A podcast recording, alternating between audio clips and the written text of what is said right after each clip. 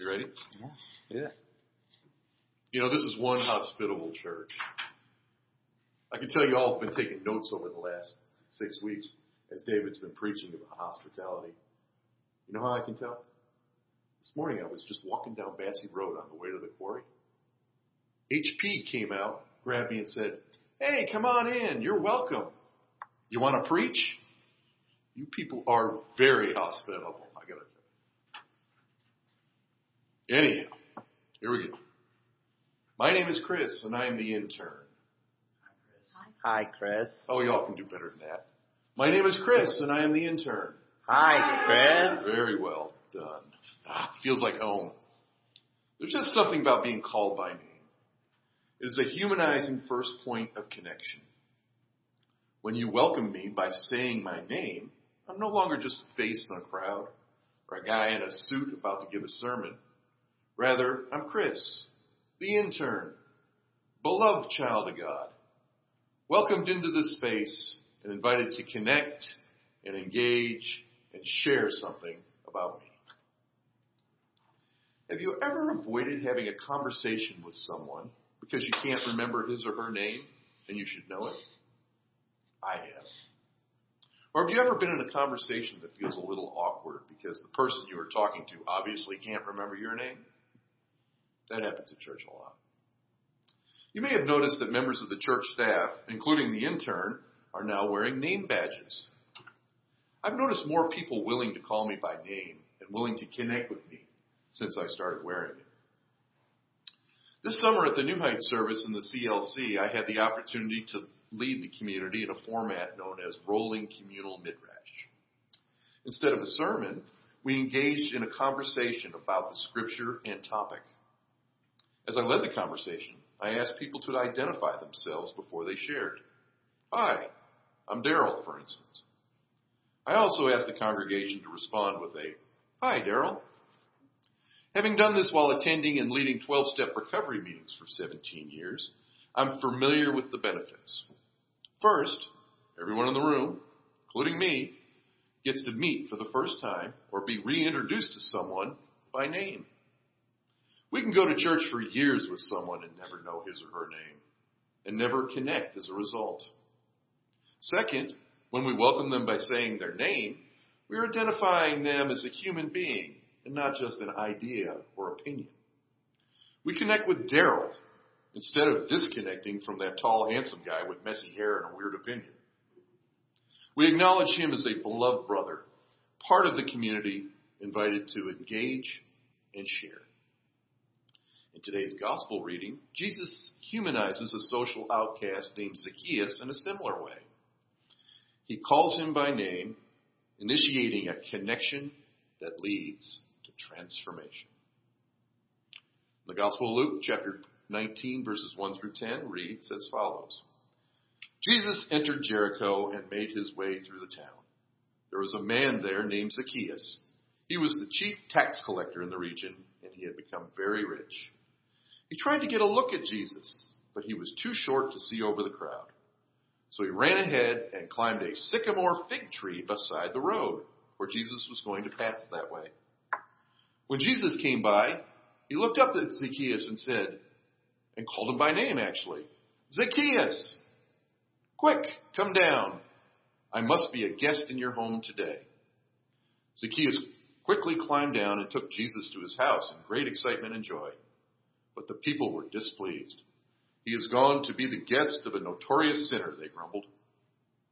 Meanwhile, Zacchaeus stood before the Lord and said, I will give half my wealth to the poor, Lord, and if I have cheated people on their taxes, I will give them back four times as much. Jesus responded, Salvation has come to this home today. For this man has shown himself to be a true son of Abraham. For the Son of Man came to seek and save those who are lost. You might ask, how did Jesus know his name? Well, it doesn't say. I would make something up, but that would be illegal. I don't have a preacher's license.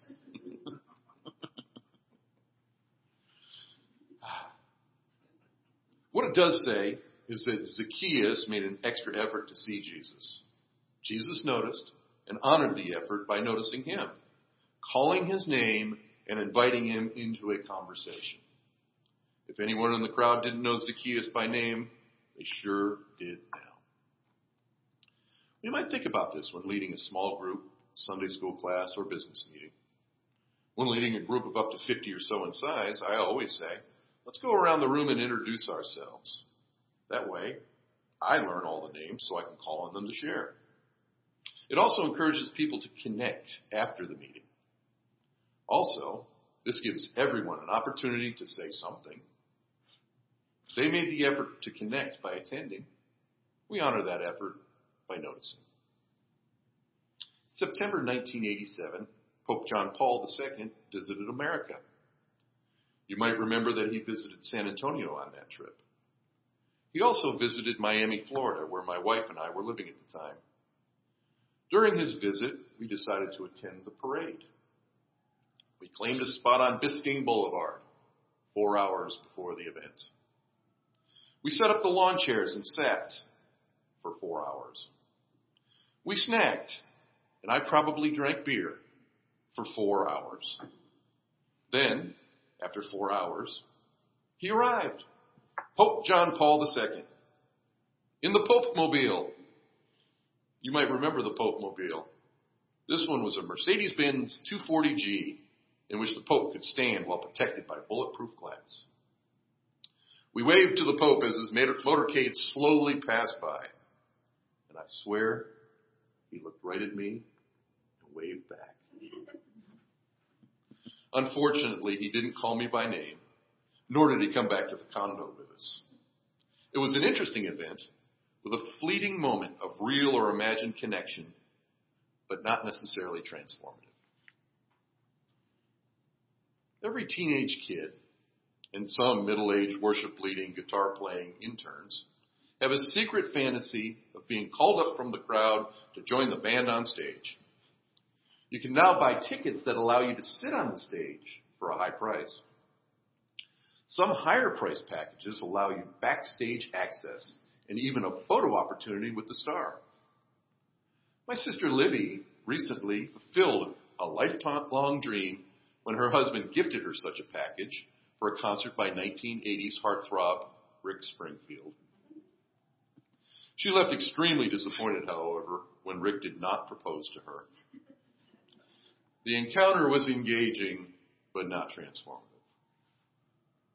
In this gospel, not only does Zacchaeus show up to Jesus' event, the parade, Jesus shows up to Zacchaeus' event, his life. He connects with Zacchaeus and calls him by name. He invites him down from the tree and onto the stage. While that alone would be interesting, compelling, and transformative for anybody, Jesus takes it a step further. He goes to Zacchaeus' home. Now let's back up and see exactly whose home he was going to. Theologian N.T. Wright tells us that nobody in Jericho liked Zacchaeus. They would have been horrified to think that all the inhabitants of the town, he would be the one known by name to millions of people 2,000 years later. He was exactly the kind of man everybody despised. Not only a tax collector, but a chief tax collector. That is, not only did he make money on the side in addition to his legitimate collections, but he almost certainly made more money from the tax collectors working under him. Kind of a first century pyramid scheme. The crowd would have seen him as a notorious sinner in need of rebuke. Jesus sees him as a child of God, already beloved and forgiven. Rather than ignoring, rebuking, or treating Zacchaeus with disdain, Jesus insists on going to his house. Is there a better way to get to know someone? By going to someone's home, we get to experience the who, where, what, when, why, and how of someone's life. When Jesus arrived in Jericho, Zacchaeus not only hoped to get a look at Jesus, when Jesus arrived in Jericho, Zacchaeus only hoped to get a look at Jesus. Instead, he discovers that Jesus is hoping to get to know him.